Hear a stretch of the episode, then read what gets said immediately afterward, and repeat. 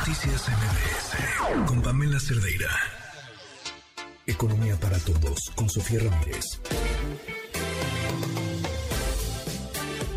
Sofía, ¿cómo estás? Buenas noches. Hola, Pam. Buenas noches. Muy contenta de estar aquí de regreso en Economía para todos Oye, sí, yo también muy contenta de poder este platicar contigo de nuevo y además este muchísimos temas de entrada al crecimiento económico. Ahora sí tenemos los datos cómo nos fue el año pasado. Ay, ya, ahora sí con los datos eh, oportunos, valga la redundancia, que todavía son medio preliminares, pero ya son completos de todo el año. Y pues mira, tenemos eh, datos para arriba y para abajo. Y me permite, te voy contando. Realmente en la comparación trimestral, prácticamente en todo el año pasado tuvimos crecimientos moderados, pero consistentes. Eh, trimestre a trimestre, digamos, en el primer trimestre respecto al trimestre previo, pues 1.2%, en el segundo trimestre 1.1%, en el tercer trimestre 0.9% y cerramos en 0.4%. Quien nos escucha en el tráfico va a decir, no puedo pintar tantos números en mi cabeza, simplemente decirles que tuvimos crecimientos positivos, reducidos y cada vez más chiquitos, ¿no? E-, eso es como la primera de las conclusiones. La segunda es Efectivamente, tú te acuerdas que desde el tercer trimestre, ya no el cuarto, sino ya habíamos llegado a niveles prepandemia comparándonos con el cuarto trimestre de 2019. O sea, ya estábamos donde estábamos. Sin embargo, pues aquí los dos eh, elementos más importantes son, nos tomó nueve trimestres, es decir, dos años y un trimestre, recuperar el nivel prepandemia.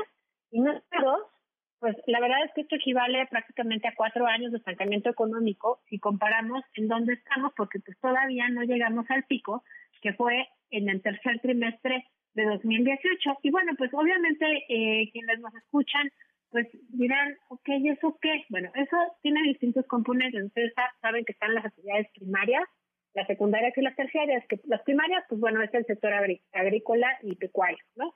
Eh, digamos, lo que sale, que producimos, las vacas, eh, de la tierra, la comida, ¿no? Todo eso, los granos, etcétera. También las actividades secundarias, que todo lo tiene que ver con la industria de la transformación, minería, manufacturas, este, creación de energía eléctrica, etcétera.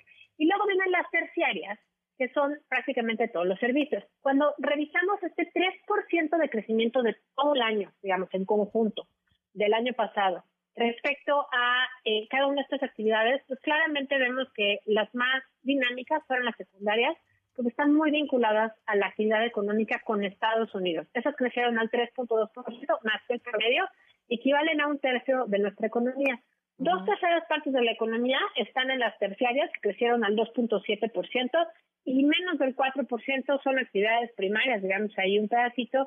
Y esas, bueno, pues eso no solo se recuperaron a nivel prepandemia, prácticamente eh, dos trimestres posteriores al choque, sino que pues han venido creciendo a una buena tasa. El tema es que pues es un sector o un tipo de actividad relativamente pequeño. Ahora, cuando eh, me preguntas sobre todo del tema de las de las eh, pues de la recuperación a qué está vinculada, pues yo te diría que obviamente al comercio exterior, ya lo hemos platicado, si, si el equivalente a 7 de cada 10 pesos que producimos en México es el tamaño del comercio exterior, pues eso obviamente nos lleva a pensar cómo le fue a nuestro principal socio comercial, ¿no? Y bueno, pues en ese sentido, eh, te tengo también buenas noticias. Prácticamente Estados Unidos creció al 2.1% anual eh, en todo el año pasado.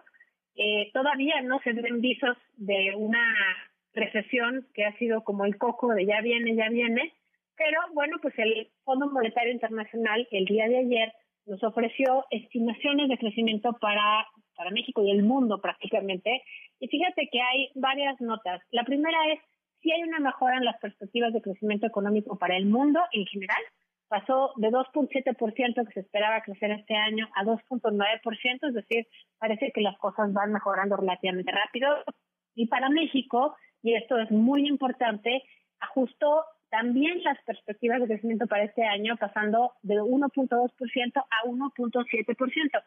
Esto es súper importante, Pam, porque el consenso de mercado, es decir, los especialistas del sector financiero en México, consideran que este año, todavía con la última encuesta de diciembre, que íbamos a crecer este año a 0.9. Esperar que crezcamos al 1.7 prácticamente es irse al doble de la expectativa. Entonces, creo que sí son eh, noticias alentadoras que pues nos dan cuenta de que sí es importante tener estabilidad macroeconómica, es muy importante eh, resilientes, digamos, a los choques externos, pues sobre todo este tema de tener autonomía del Banco de México, finanzas públicas sanas, eh, el tema del tipo de cambio lo hemos platicado, no necesariamente se puede atribuir al gobierno, sino justamente a la autonomía del Banco de México, al buen desempeño de la industria. Entiendo. ¿Estás aquí? Sí. Bueno, bueno. Y ahora sí. Sí, sí, sí, sí, ahora sí te escuchamos. Voy a intentar poner el altavoz porque creo que mis audífonos están quedando sin pila. Pero eh, finalmente el, el, último de los temas que yo quería abordar, Pam, Digo, no sin antes decir que también la expectativa de crecimiento de Estados Unidos para el próximo año aumentó, está pues eh, en 1.4%, lo cual es menor que el 1.7 que se le asigna a México, pero bueno, positivo y por lo tanto eh, nos jalará, digamos, en nuestro desempeño económico. El último, el último de los temas, rápidamente para el día de hoy, antes de que se me acabe la cuerda, ya el jueves te sigo platicando de la recuperación de la actividad económica por Estado. Eh, pues fíjate que son las finanzas públicas. Las finanzas públicas tenemos varios eh, temas, están por arriba de lo que se esperaba, digamos, la cantidad de gasto que estamos teniendo. Tenemos ingresos presupuestarios por debajo de lo que se esperaba. Esto tiene que ver pues con eh, gastos de eh, temas programables, digamos, de, de, gastos que ya estaban previstos en CFE, Dos Bocas y Tren Maya por arriba de lo presupuestado originalmente. Y bueno, pues eh, el costo del el subsidio, digamos, a las gasolinas con el ingreso eh, tributario, digamos, lo que dejamos de recaudar, pues es casi 390 mil millones de pesos. Esto es prácticamente la mitad de lo que se ingresa con ingresos petroleros, digamos, es un montón, es decir, que la mitad de lo que ingresamos lo gastamos en subsidios.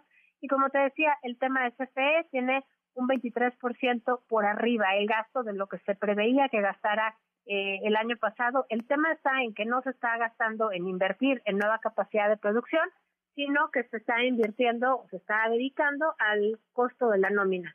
No está mal, pero no estamos previendo bien y no estamos poniendo las prioridades donde debieran que ir de IRPAM.